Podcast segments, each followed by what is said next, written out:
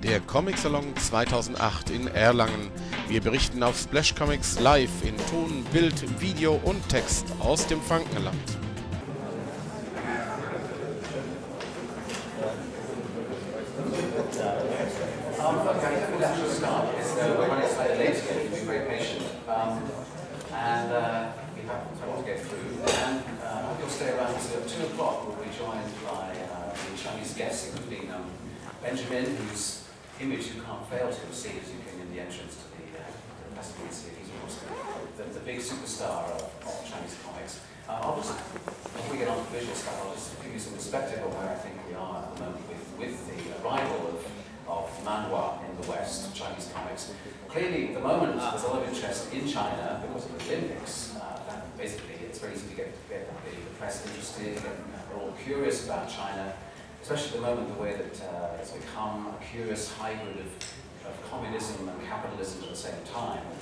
Um, we, of course, see China very much through Western eyes, as Westerners, um, and we have all kinds of questions about quite how powerful China is going to be. I recall in the late sort of 90s or so when manga was very much on the ascendant, that there was a prediction that the 21st century would be the, the Japanese century. Um, we're not quite so sure anymore. I think probably many of us now feel it's going to probably be the Chinese and perhaps Indian and perhaps Brazilian. It's going to be, there's definitely a diff- it's not going to be an American century. That seems to be quite clear at the moment anyway. Um, and this is one of the, that whole shift in our cultural perspective and intake is a very fascinating one. Manga has really just been the first big tsunami wave of pop culture and visual influence, not just of course in comics, but anime, games, uh, live action film, graphic design, a whole fascination for Japan. But it's not just one tsunami, it's actually, of course, a whole tide, a sea change, literally, in our cultural uh, perceptions. Um, in the book I wrote about, about manga, which you can buy actually in German, it was published uh, by Egmont, I think, about two years ago. Um, I described um, the way that in, during the course of the 20th century, we've had uh, essentially the world dominated really by American popular culture. We still are dominated by that. The Hollywood exports, the TV programs, the familiar iconic characters from comics, whether it's Mickey Mouse or Superman or whatever.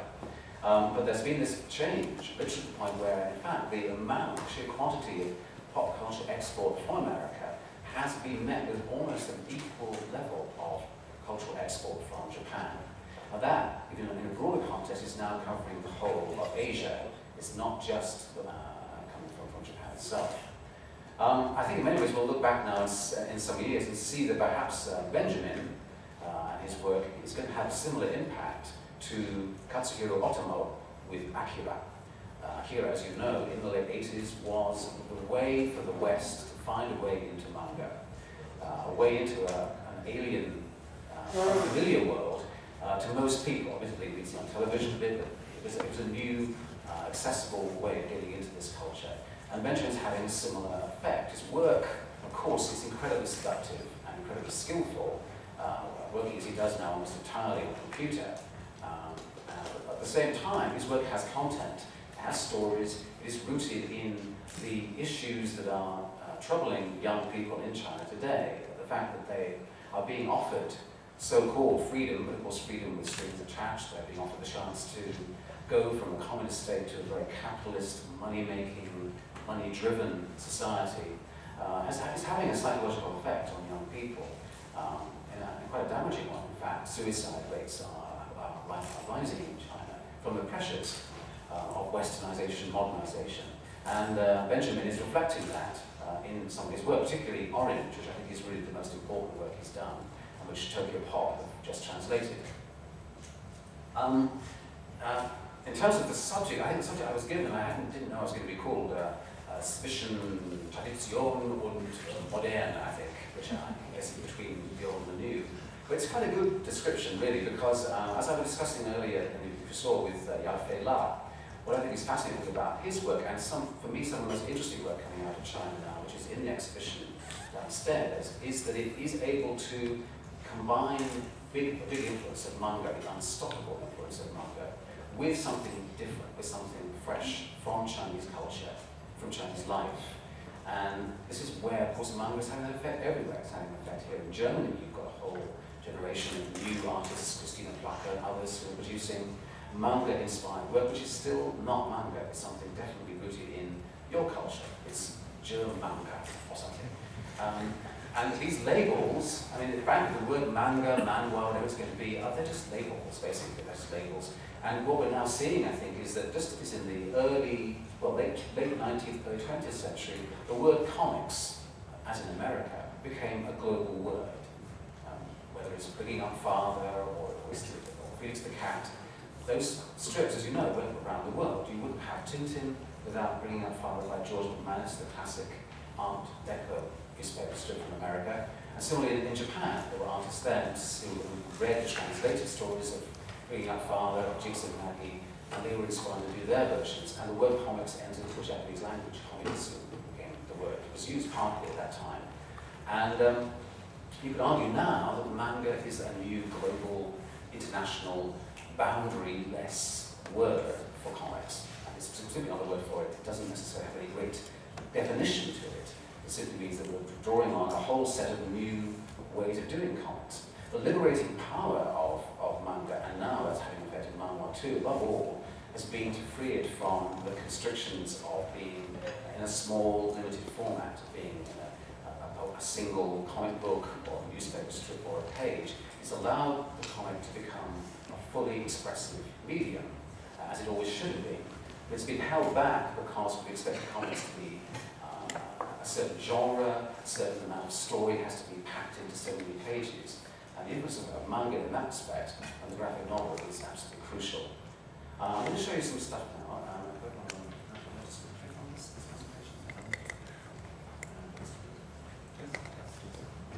being, a Mac person, I'm not very familiar with PCs get to full screen. I explained to you just in, in March and April, as um, uh, Jens Balzer was explaining, I uh, curated an exhibition about Chinese comics, contemporary Chinese comics in London. At the moment, obviously, London and Beijing are very, very friendly because London is about to host the 2012 Olympic Games. And part of that was to um, celebrate Chinese culture. Uh, we had China art now, China design now, China cuisine, etc., etc. But amazingly, they actually decided to put in comics as well, which is an indication, I think, uh, of their interest in what's happening there. And uh, this exhibition was, was uh, uh, in central London. We invited quite a few artists over. I'm going to whiz through some of the introduction stuff and just show you some of the early background that we to place the comics in context. Um, about, as, as in fact, uh, Andreas Seifert, who spoke yesterday fascinatingly, but frustratingly entirely in German, um, spoke about Lian Huan Hua. These are a really important antecedent to comics, and uh, as, I, as I think Jan and other people have said, the problem with these classical comics is they are totally outmoded. They are seen very antique, they're out of touch with, uh, with, with, young people, certainly don't find a great deal of stories or uh, uh, subjects to interest them. Very, very often they are traditional, they're historical, uh, they're based on great legends or great battles, um, and they're, they're drawn superbly. They, they, they, are basically as richly drawn as any of the finest prints you would see in a Oriental museum of Chinese art. But they're published, as you may know, these little tiny Piccolo formats, black and white, uh, very cheaply produced, um, and selling in their millions. Uh, they were unknown pretty much in the West until probably the mid-70s when a book was published in, in Italy first, and then translated in America, called The People's Comic, and that collected some of the propaganda Maoist uh, Huanhua. And in the introduction, it's a fascinating story about how this uh, Italian was traveling on train in China in the early 70s. And on a long journey, a man would come through into your compartment and would distribute Lian Huanhua to everybody in the train to read, to enjoy, and then they would swap them amongst each other. They would read them while the train was going on its long journey. And when the train arrived, the comics were all collected again by this official uh, train railway worker for use on the next trip.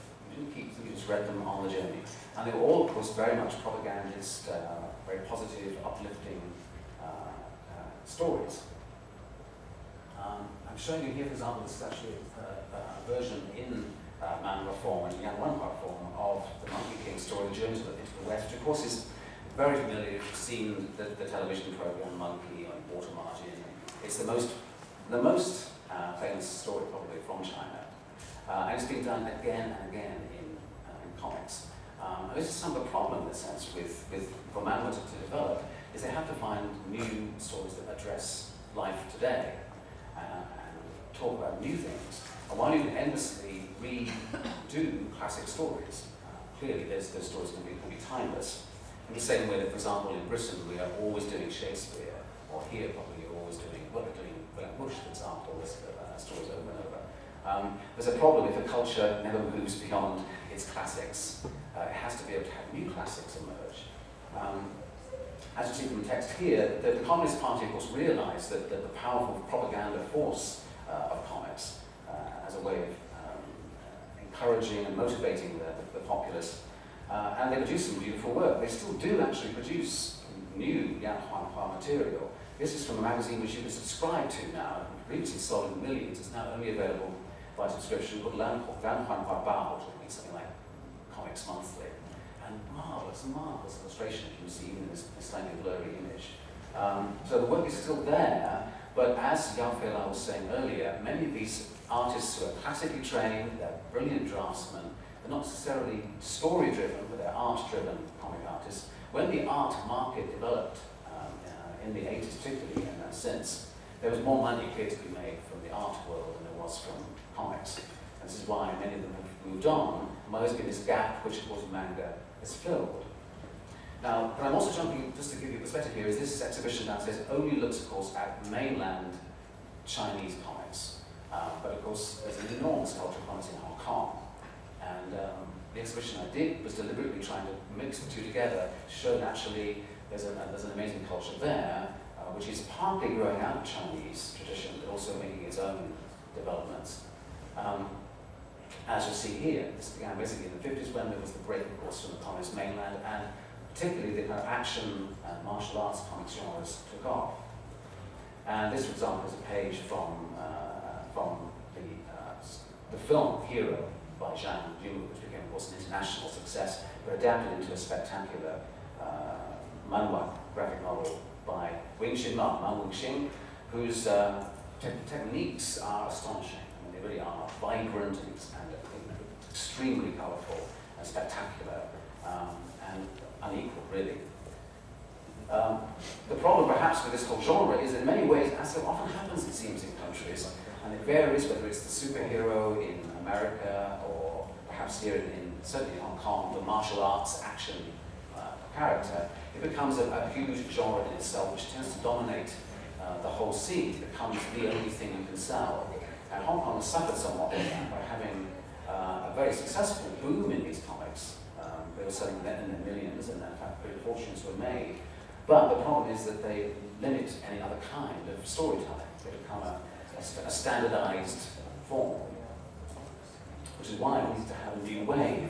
And just briefly run through this, this presentation material, I'll show you in one moment. Um, the new wave came out in the same way as it's done here and in Europe through artist self-publishing.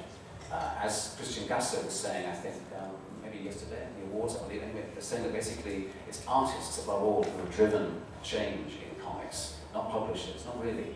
It's artists perhaps as publishers. In this case, uh, this is a whole boom of self-published um, art comics during the late 80s, which paved a new way for, for uh, Hong Kong comics to develop in a more personal and expressive way, breaking away, in other words, from genre.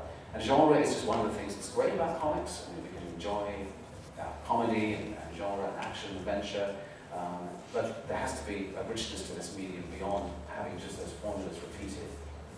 So for example, the other step that uh, Hong Kong comics take, uh, taken was to deal with political issues, in this case feminism. Lily Lau was the, the first uh, uh, fearless feminist artist, I say here, doing expressive stuff. Her particular comic was called Mum's Drawer is at the Bottom, which is, uh, was a marvelous title the idea is that the mother of the household is always putting herself below everybody else in the family. And it was a complaint about how women are always at the bottom of the, the pecking order.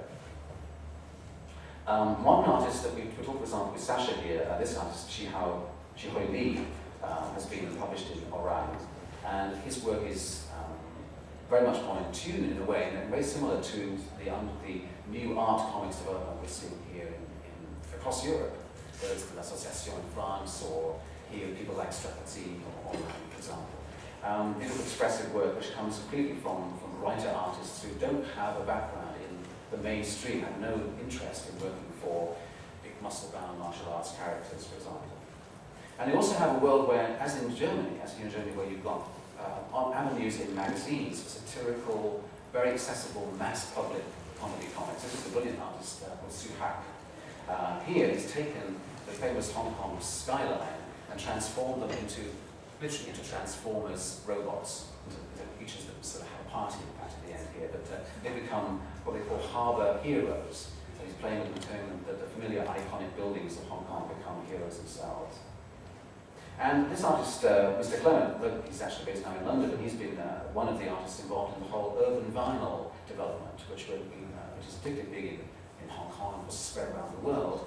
And it's become an interesting avenue where people create these quirky, slightly, uh, slightly kind of uh, disturbingly strange-looking little plastic creatures, um, not just as toys, they are creatures for the world. They, most of the artists working them want to eventually do comics about them. They want to do a story about them. And Mr. Clement has done that with, uh, with his work. I'll show you some of the artists who uh, uh, represent the next wave from China. We have to start, of course, with um, Benjamin. Um, although he just wasn't the first, uh, he is the one that's had the most impact internationally. Um, and his work in many ways is not unrelated to uh, some of the techniques, of course, of uh, Hong Kong comics I showed you in a moment, a moment ago. Uh, the very hyper-realist, hyper-colourful uh, art style that applied to, um, to stories of, of urban youth. Um, his background's interesting too, because um, he really came from a background as, as training in fashion, which I think gives you an interesting, interesting understanding of his work. He's able to draw, course, women and men, for that matter, in very natural, uh, expressive uh, positions, poses, for example. And uh, his, stories actually are very powerful. I think um, we've only seen the beginnings of how young he is of a, major, major writing talent as well as an artist talent. Now, I'm going to whiz, through some of these. These artists, uh, many of them have been, been around a bit longer than Benjamin. Chen Weidong here, for example, goes back to uh, uh, to an early stage when they were founding studios. And as we heard earlier from Yao Feila, many of these artists have formed studios, which is of course the format, the, the, the, the convention of, of production that is needed to create in volume. Um, and the results can be still very, very effective, very, very uh, professional. Um, but I think what we realise is that uh, any kind of studio thing tends to become rather a factory, rather a sausage machine, which turns out the same very high standard but rather conventional material. Um, and where we have someone like Benjamin his own, for example, or other solo artists, there's room for greater freedom of expression uh, and originality. But still, working at a very high standard. And we'll show you, of course, work here in French, as you may have realised, um, I can't read Chinese, I'm afraid.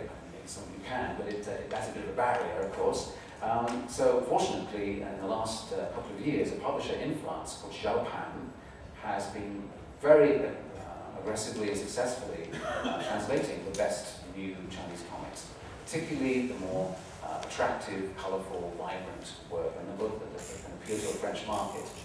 And I'd like to just, just pause here just to mention this is a very interesting alliance. If you think about it, in the world I've described the two big powers of comics are American comics and Japanese manga. They're the two biggest forces in comics internationally. And as a result, particularly the Franco-Belgian world of comics, however wonderful we all know that is, has been overshadowed. It's been difficult to export, with exceptions, the, the, the, the market of, of bande dessinée. A few exceptions like Persepolis and David B. and Italy, but by and large it's been difficult. And interestingly now, we have a, a collaborations forming between the French and Chinese markets, very interesting ones, where the weak point of Chinese comics has been story. As I said, it's legends or it's, it's maybe just moving into new stories, whereas the French got great writers as well as artists and great publishers. They have the art book format of bande dessinée.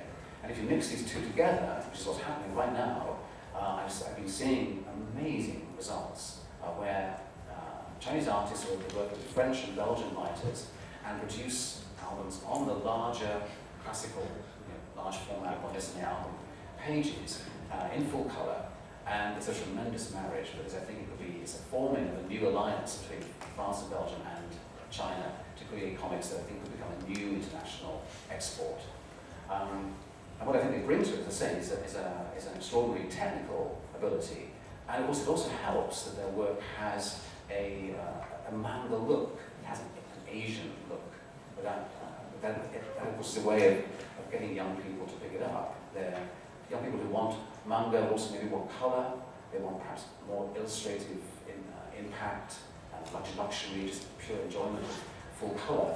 Manga, for its enormous strengths, actually it's still clearly the world's most powerful and, and uh, expressive um, country for comics. I mean, we're all running to catch up with Japan. Japan is just so far ahead. We're never, we're never going to catch up because they've done so much with comics, but they haven't done much with color. As you may know, the comics are almost entirely black and white. They're long and they're cheap, because that, that's important. But one of the ways that the rest of the world, particularly France, Belgium, and China combined, can compete is with high quality color illustration. So more artists here, which are, which are from the new generation, which are, these are all published in, in, in French now, and many of them will be coming, this one is coming, I think, in, uh, in German from Tokyo Pop as well. Um, interestingly about this, this particular um, artist, uh, Jennifer Lee, she not only writes the comics, she actually starred in a movie version of this story about coming to London, which we uh, showed during the exhibition. Um, interesting also, someone was asking about censorship, which is uh, the obvious question everybody tends to ask about mainland Chinese comics, how much, how much, how much can you express, which I'll come on to in a moment. But within the, the mainstream, this artist, uh, Son Yan, has done a very powerful adaptation of uh, a novel about uh, dazzling days, about what it was like to be a teenager during the communist period, the, the tensions and the difficulties of being free and, and, and, falling in love, for example. And it's a very well done two-part book series.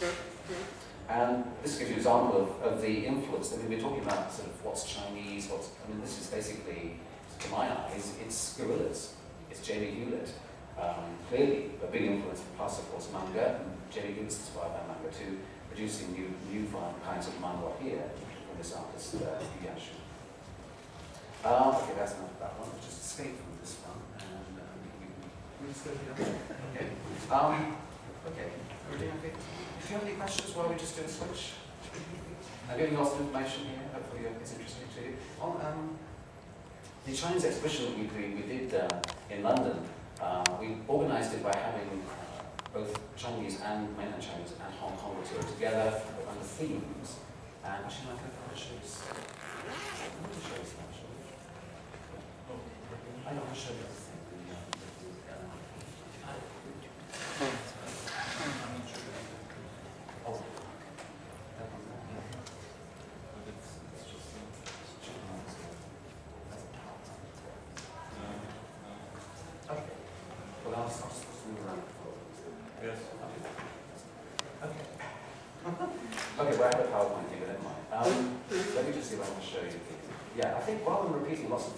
show you some, some uh, new Chinese comics uh, and uh, show you what, uh, what is coming out of that. Here, for example, is, um, is it the right format? Is it, I think? Yeah, it is. This is um, an example of the way that we can combine the classical, you know, it's very traditional, classically inspired Chinese art with comics, with particularly the European Franco-Belgian style. It's called Little Monk, it's coming out from Tokyo, from, from Japan uh, in French and shortly uh, in English. This is the Chinese, the Chinese version, of course. But as you can see, graphically beautiful material, beautiful uh, technically, um, and a, a, perfect example of the way we can see comics uh, develop. How do I do this? I just keep on clicking here or? Just to go back. Okay, let's go back to the menu. Okay, to show you some of the other new artists, I to show you this. Sorry, sorry for the presentation. This is something by Jacques Delard.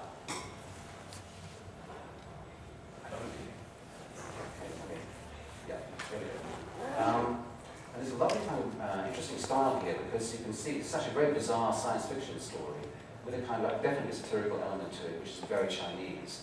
It's to do with aliens who are taking control of all the domestic appliances and the electronic goods that China is now producing, also enjoying uh, and, and making them not work. And it's a whole satire on what would happen if, um, if, if we, we had to go back to not having the consumer boom that China and possibly the whole world is enjoying. Um, these bizarre aliens appear. and I think it's, it's called the attack event of peach blossoms. And you have these gigantic aliens. They were quite benign, they're not threatening at all. And I said, I mean, that image, that last, I was describing the kind of Lian Huanhua influence on com- comics, example, like by Yao Feila, that, that I think is, there's dynamism, there's also moments of tranquility and atmosphere, which are, are not uniquely Chinese, but there's a special quality to these, I think, which is uh, special to, to this. Um.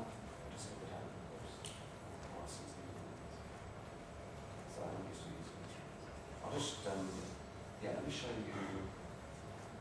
Ah, yeah, this is a lovely one, just a distraction. So this. There we go. How many this fit to the window? See the young? Yeah? How do I make this fit to the window? You just automatically. There's something on the top there. Just automatically go to the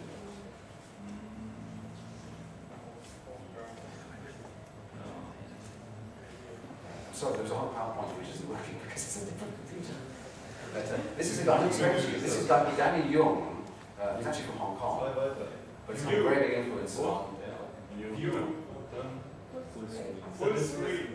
The other Screen, yeah. That's there. Nice. Now, isn't that lovely? He sort of, it's a, he does these beautiful conceptual um, comics and has moved from the world of comics. He's actually one of the founders of the modern Hong Kong school of comics and has man- managed to make a transition into uh, fine art and all kinds of other uh, communication projects. And recently had an exhibition of his fine art in Shanghai. But his fine art is still comics, essentially. It's still, what he does is he'll take these comics, put them on the floor as large blow-ups, which you can kind of walk around, which are sort of jigsaw puzzle these comics. Marvelous work. He was s- definitely starting point for the Hong Scene. Uh, this guy, for example. Uh, yeah, this guy is uh, Craig Young. Um, you his work. Again, do you just, it's an automatic key. Anyway, sorry, but um, he began a magazine called Cockroach, which was a large format um, experimental magazine in the, in the uh, late 80s. Um, and you'll see he was actually bilingual, very clever. He did both, uh, both in, uh, in Chinese and in. Uh, oh, Ah, look at this. Um, well, I wanted I wanted to, there we go, there are some images, that's some of the merchandise that was produced by, by the cockroach people, even the Bart Simpson cockroach.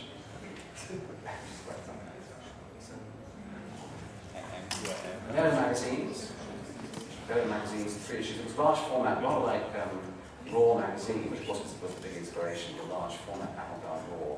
The great magazine titled Cockroach.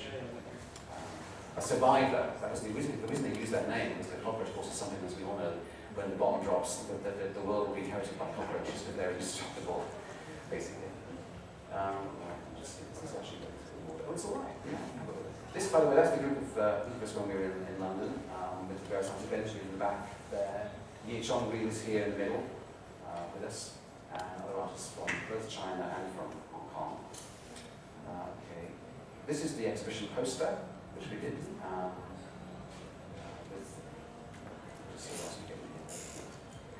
Okay, and this is, so it's all kind of random here, so you'll bear with me. Um, I want to talk to you about Coco Wang. Coco Wang is a young um, uh, Chinese artist uh, who's grown up since her teenage years in the UK. And one of the genres you may not have heard of, I haven't heard of before, is called Tu Wen. Tu Wen are loose, cartoony, diary, journal kind of comics, which actually came as an influence from, from, from Japan, from manga. And they're often drawn by women. They're often drawn in a quite loose uh, style, not sort of finished as it were. But they're very funny and, and, and they've become bestsellers, in fact, in China, translated from Japan, and now local artists in China do something too. This is her experience in life drawing as a, as a, as a young teenage Chinese person who's only ever drawn porcelain busts. Because in China, you don't do life drawing from nude people, basically, porcelain busts. So it's her complete shock, as you can see, the, the, the convention at the bottom there. Um, the typical manga jaw-dropping image when she has when she sees her first uh, naked woman at a very young age, has to draw her. Um, right, this is some work by Chi Hoi Lee, I was mentioning from Hong Kong, and so this is all rather random because the PowerPoints. But this is beautiful work, as you can see here, and it's absolutely in tune with the avant-garde, of the art comics that are coming out from Europe. That's not accidental, as we said, the internet, and contact through international festivals is creating this uh, flow of ideas and flows of ways things can be done. The, it's, it's sparking changes wherever, it, wherever it's, it's seen. Um, this is a series um, by, uh, Chinese artist called Freedom, um, a series of very powerful images which we showed in the exhibition. Um, I think this is a key word. In fact, Coco Wang has, uh, has published an anthology of 300 pages of these new uh, underground alternative Chinese manhua in English for the exhibition. Uh, and freedom and issues of freedom are absolutely fundamental to their stories. Uh, there isn't this, there is a lot of cynicism, a lot of uh, concern as to whether the, the westernization and so-called capitalist freedom is really the best path for China to take as an uncertain future society. Okay, we'll just see what else I can show you. Here we go, this is some more work from Craig Young, much more uh, later work, graphic uh, images. Right. This is actually an example of some of the underground. Now, the underground scene, unfortunately, isn't represented here downstairs. Um, the, the artists downstairs are all very, very good, and some are particularly good. Um, but there's been a decision to not include the more avant-garde scene. To be honest with you, I wasn't even aware of this scene, and, and I was told by several uh, manhua artists, one or two who actually are working uh, in Britain, um, in particular, Yishan Li, who's working for the French market, said, oh, nobody does self-published artistic comics in China. I mean, everyone has to make money in China. Nobody would, well, nobody would do this. It's not Chinese to do that. And I, I maybe, well, maybe she's right. There's nothing underground, nothing alternative. But through Coco Wang, discovered these two groups in Beijing. One is called Cult Youth, which this comes from. The other is called Special Comics. And they are very much like uh, Cockroach, they're like uh, Orang, they're like uh, L'Association. They are small groups of artists self-publishing. But of course, it's a very different world to self-publish in China, and to mainland China, and to publish here. And you can't just go to a photocopy shop and say, I'm going to publish something, I'm going to sell it. You actually have to have a license to both publish and to sell. And of course, especially if what you're doing is more sort of underground, alternative, perhaps slightly sexual, slightly violent, certainly not the conventional, you know, placid comics that behave. Yishan Li told me that, uh, this artist told me that uh, in China, comics have to be good for children and good for China. And that doesn't leave very much room for things that aren't good for children good for China. It makes it difficult for the art form to, to flourish, of course, and in those circumstances. So in fact, they, they are able to publish these things or to print these things in small editions, but they aren't officially meant to sell them. So in fact, all the time they're giving them away. Uh, they also, of course, through the internet and through international festivals, they're sending their work around the world, and it came to light here and became a major part of the exhibition. Their work is very inventive and very unusual, um, and you can see influences from, from many sources, certainly the, the French and European underground and American underground is here. Sorry, what's happening?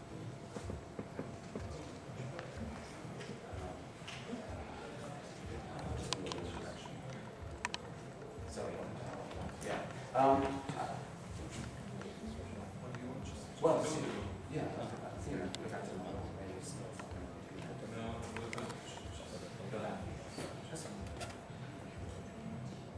And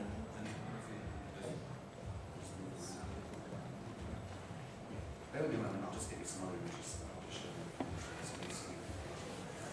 See. Now these two, this guy here, is really good. This guy's Flower ZZ. All the time, of course, they're working under, under pen names. He's done a complete, um, purely you know, silent comic strip about a world which is undoubtedly uh, related to, to Chinese society, but also into a science fiction world. As we know, science fiction is a perfect way to comment on present day society. Um, and it's a story where religion is persecuted um, and the mobile phone becomes a, a, way of targeting its, its uh, adherents, the disciples of this religion. Um, just moving on. This guy, this is Hok Tak Yeung from Hong Kong.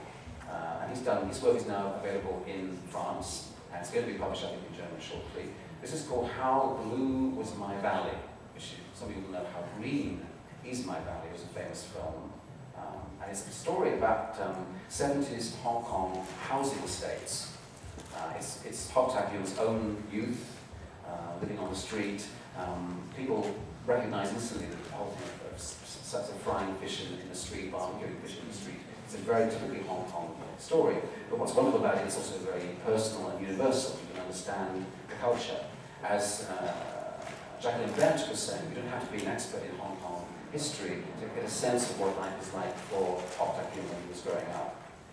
It's also a wonderful image uh, by Daiyong. He's a master, but he's a very unassuming one of Photoshop and, computer graphics. This is a kind of ghost parade uh, uh, rushing through the, the middle of the city. Of course, uh, this is the typical uh, flashy art which still exists. This is by Tony Wong. The market is still there for these spectacular martial arts comics, um, but it is diminishing. And as a symbol of that, this August, the annual Hong Kong Comics Festival, which has always been rooted in this very mainstream uh, culture, has invited some of the alternative underground and, and, and uh, different kinds of artists into the festival, because they are really that they have to include them. Right, I'm going to whiz through these images because there's too many to show you now. This is uh, GD, one of the artists uh, published by Zhao Han, uh, I think to come shortly in German too. Very uh, beautiful material. This is a this is a juxtaposition back to the original Yan Huan Hua illustration, which in a sense is what nice actually putting together. You can sort of see a continuity, technical skill in usable line quality. Um, should a clear line before tinting, of course. And we shouldn't be surprised that clear line is a dominant force in, in, in Chinese comics. After all, Chang, the young student, who's only actually a year younger than Hergé, taught Hergé uh, the, the skills of Chinese calligraphy when he produced the Blue Lotus. So the foundations of ligne claire come out of Chinese calligraphy and, uh, and fine art. Uh, we, this is a spectacular modern version of uh, Journey into the West. Um. It's, it's all done in this spectacular computer color, and I think will be probably as accessible uh, export deserves to be.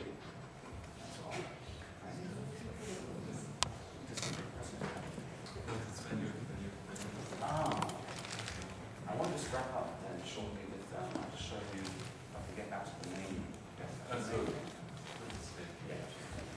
I want to show you these two very powerful points that come through Chinese.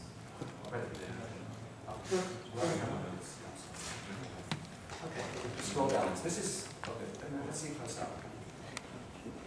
This is, uh, these are two comments I want to read out to you, just very briefly. I hope, uh, um, you may have seen in the square the giving away flyers about the Chinese earthquake. And these are two comments by Purple Wang, is posting on the internet. Uh, only the May in Sichuan province, just 56 hours after the earthquake, the chance of survival was decreasing every second. A girl of 20 was finally rescued from the ruins. It took 160 soldiers to make the operation successful. I'll go back to that. I'll back. Sorry, bear with me, it's worth saying for.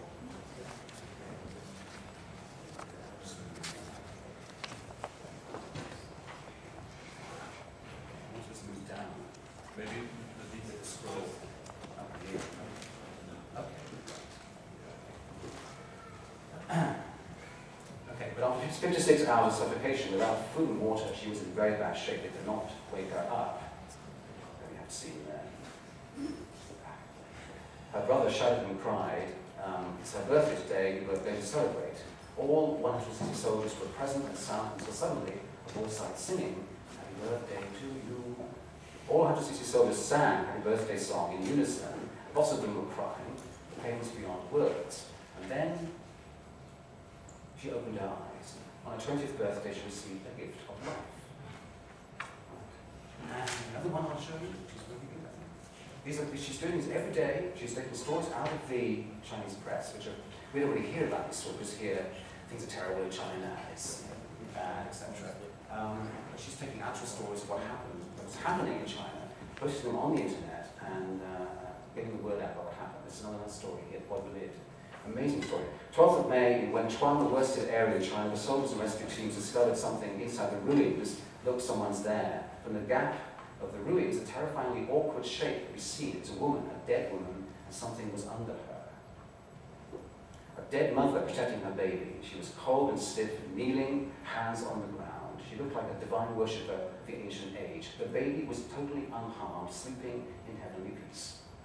Inside the baby's blanket, we found a mobile phone with a message on the screen. My dear sweet child, if you can survive, always remember I love you.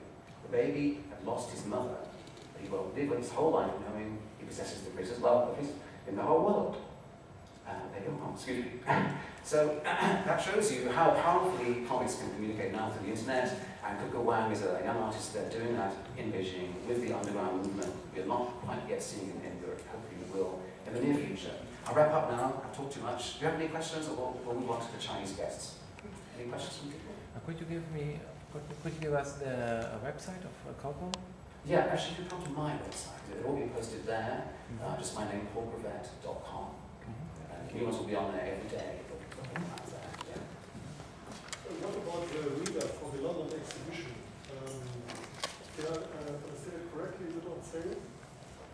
The, the you? Yeah. Yeah, it is, it's available through Coco Wang's uh, site. So if you if you go to my website, there's a link to her site. But she's produced a very small number, they're 25 pounds.